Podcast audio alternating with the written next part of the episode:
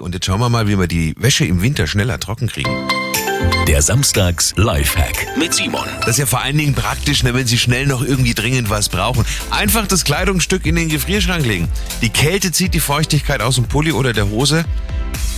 Super Tipp auch im Sommer. Funktioniert natürlich jetzt bei Minustemperaturen draußen auch sehr gut. Also Wäsche lieber draußen aufhängen.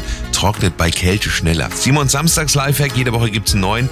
Das Ganze natürlich auch immer noch mal zum Nachhören auf radioarabella.de.